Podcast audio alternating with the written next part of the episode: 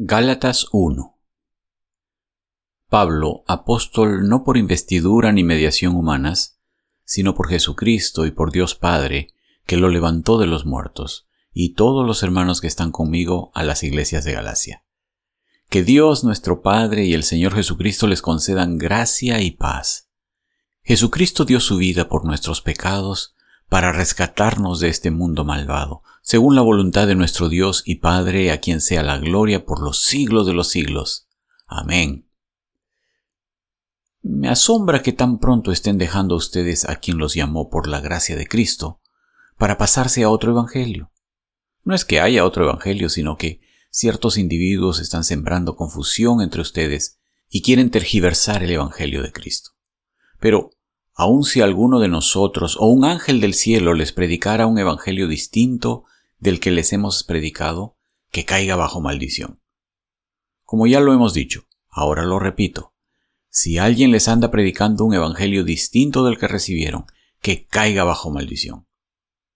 ¿Qué busco con esto? ¿Ganarme la aprobación humana o la de Dios? ¿Piensan que procuro agradar a los demás? Si yo buscara agradar a otros no sería siervo de Cristo.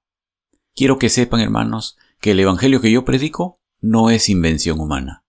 No lo recibí ni lo aprendí de ningún ser humano, sino que me llegó por revelación de Jesucristo. Ustedes ya están enterados de mi conducta cuando pertenecía al judaísmo, de la furia con que perseguía a la Iglesia de Dios tratando de destruirla. En la práctica del judaísmo yo aventajaba a muchos de mis contemporáneos en mi celo exagerado por las tradiciones de mis antepasados.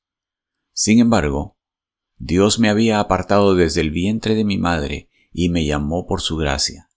Y cuando Él tuvo a bien revelarme a su Hijo para que yo lo predicara entre los gentiles, no consulté con nadie, tampoco subí a Jerusalén para ver a los que eran apóstoles antes que yo, sino que fui de inmediato a Arabia, de donde luego regresé a Damasco. Después de tres años subí a Jerusalén para visitar a Pedro, y me quedé con él quince días. No vi a ningún otro de los apóstoles, solo vi a Jacobo, el hermano del Señor. Dios me es testigo de que en esto que les escribo no miento. Más tarde fui a las regiones de Siria y Cilicia, pero en Judea las iglesias de Cristo no me conocían personalmente, solo habían oído decir, el que antes nos perseguía ahora predica la fe que procuraba destruir. Y por causa mía glorificaban a Dios. Gálatas 2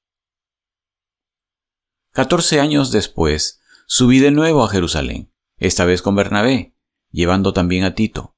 Fue en obediencia a una revelación y me reuní en privado con los que eran reconocidos como dirigentes y les expliqué el Evangelio que predico entre los gentiles, para que todo mi esfuerzo no fuera en vano. Ahora bien, ni siquiera Tito, que me acompañaba, fue obligado a circuncidarse aunque era griego. El problema era que algunos falsos maestros se habían infiltrado entre nosotros para coartar la libertad que tenemos en Cristo Jesús a fin de esclavizarnos. Ni por un momento accedimos a someternos a ellos, pues queríamos que se preservara entre ustedes la integridad del Evangelio. En cuanto a los que eran reconocidos como personas importantes, aunque no me interesa lo que fueran, porque Dios no juzga por las apariencias, esos tales no me impusieron nada nuevo. Al contrario, reconocieron que a mí se me había encomendado predicar el Evangelio a los gentiles, de la misma manera que se le había encomendado a Pedro predicarlo a los judíos. El mismo Dios que facultó a Pedro como apóstol de los judíos, me facultó también a mí como apóstol de los gentiles. En efecto, Jacobo, Pedro y Juan, que eran considerados columnas, al reconocer la gracia que yo había recibido, nos dieron la mano a Bernabé y a mí en señal de compañerismo, de modo que nosotros fuéramos a los gentiles y ellos a los judíos. Solo nos pidieron que nos acordáramos de los pobres, y eso es precisamente lo que he venido haciendo con esmero. Pues bien, cuando Pedro fue a Antioquía, le eché en cara su comportamiento condenable. Antes que llegaran algunos de parte de Jacobo, Pedro solía comer con los gentiles. Pero cuando aquellos llegaron, comenzó a retraerse y a separarse de los gentiles por temor a los partidarios de la circuncisión. Entonces los demás judíos se unieron a Pedro en su hipocresía, y hasta el mismo Bernabé se dejó arrastrar por esa conducta hipócrita. Cuando vi que no actuaban rectamente, como corresponde a la integridad del Evangelio, le dije a Pedro, delante de todos, si tú, que eres judío, vives como si no lo fueras, ¿por qué obligas a los gentiles a practicar el judaísmo? Nosotros somos judíos de nacimiento y no pecadores paganos. Sin embargo, al reconocer que nadie es justificado por las obras que demanda la ley, sino por la fe en Jesucristo, también nosotros hemos puesto nuestra fe en Cristo Jesús para ser justificados por la fe en Él y no por las obras de la ley, porque por estas nadie será justificado. Ahora bien, cuando buscamos ser justificados por Cristo, se hace evidente que nosotros mismos somos pecadores. ¿Quiere esto decir que Cristo está al servicio del pecado? De ninguna manera. Si uno vuelve a edificar lo que antes había destruido, se hace transgresor. Yo por mi parte, mediante la ley he muerto a la ley, a fin de vivir para Dios. He sido crucificado con Cristo, y ya no vivo yo, sino que Cristo vive en mí. Lo que ahora vivo en el cuerpo, lo vivo por la fe en el Hijo de Dios, quien me amó y dio su vida por mí. No desecho la gracia de Dios. Si la justicia se obtuviera mediante la ley, Cristo habría muerto en vano. Gálatas 3 Gálatas torpes, ¿quién los ha hechizado a ustedes ante quienes Jesucristo crucificado ha sido presentado tan claramente? Solo quiero que me respondan a esto. ¿Recibieron el Espíritu por las obras que demanda la ley o por la fe con que aceptaron el mensaje? ¿Tan torpes son? Después de haber comenzado con el Espíritu, ¿pretenden ahora perfeccionarse con esfuerzos humanos? ¿Tanto sufrir para nada? Si es que de veras fue para nada al darles Dios su espíritu y hacer milagros entre ustedes, ¿lo hace por las obras que demanda la ley o por la fe con que han aceptado el mensaje? Así fue con Abraham. Le creyó a Dios y esto se le tomó en cuenta como justicia. Por lo tanto, sepan que los descendientes de Abraham son aquellos que viven por la fe. En efecto, la Escritura, habiendo previsto que Dios justificaría por la fe a las naciones, anunció de antemano el Evangelio a Abraham por medio de ti serán benditas todas las naciones. Así que los que viven por la fe son bendecidos junto con Abraham, el hombre de fe.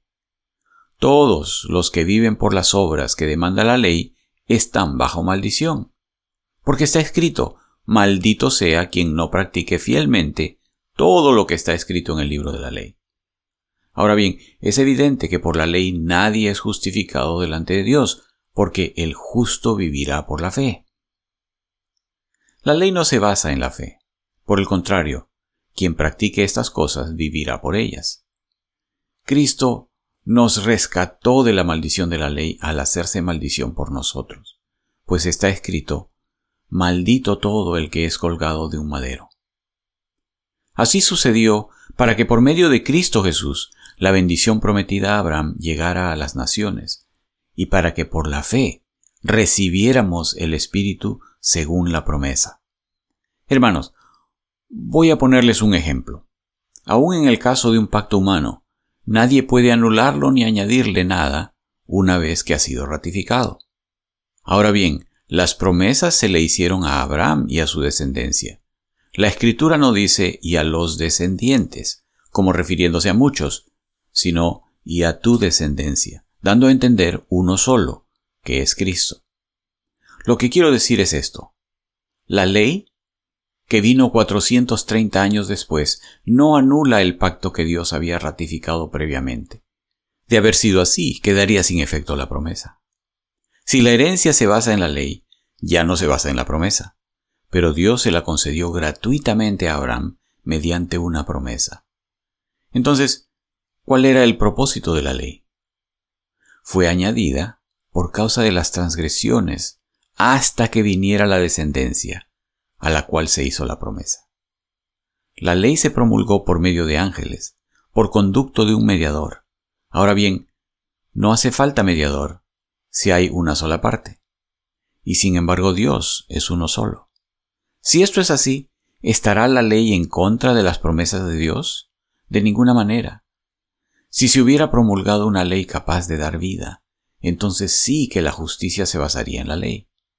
Pero la Escritura declara que todo el mundo es prisionero del pecado, para que mediante la fe en Jesucristo, lo prometido se les conceda a los que creen. Antes de venir esta fe, la ley nos tenía presos, encerrados hasta que la fe se revelara. Así que la ley vino a ser nuestro guía, encargado de conducirnos a Cristo para que fuéramos justificados por la fe. Pero ahora que ha llegado la fe, ya no estamos sujetos al guía. Todos ustedes son hijos de Dios mediante la fe en Cristo Jesús, porque todos los que han sido bautizados en Cristo se han revestido de Cristo. Ya no hay judío ni griego, esclavo ni libre, hombre ni mujer, sino que todos ustedes son uno solo en Cristo Jesús. Y si ustedes pertenecen a Cristo, son la descendencia de Abraham y herederos según la promesa.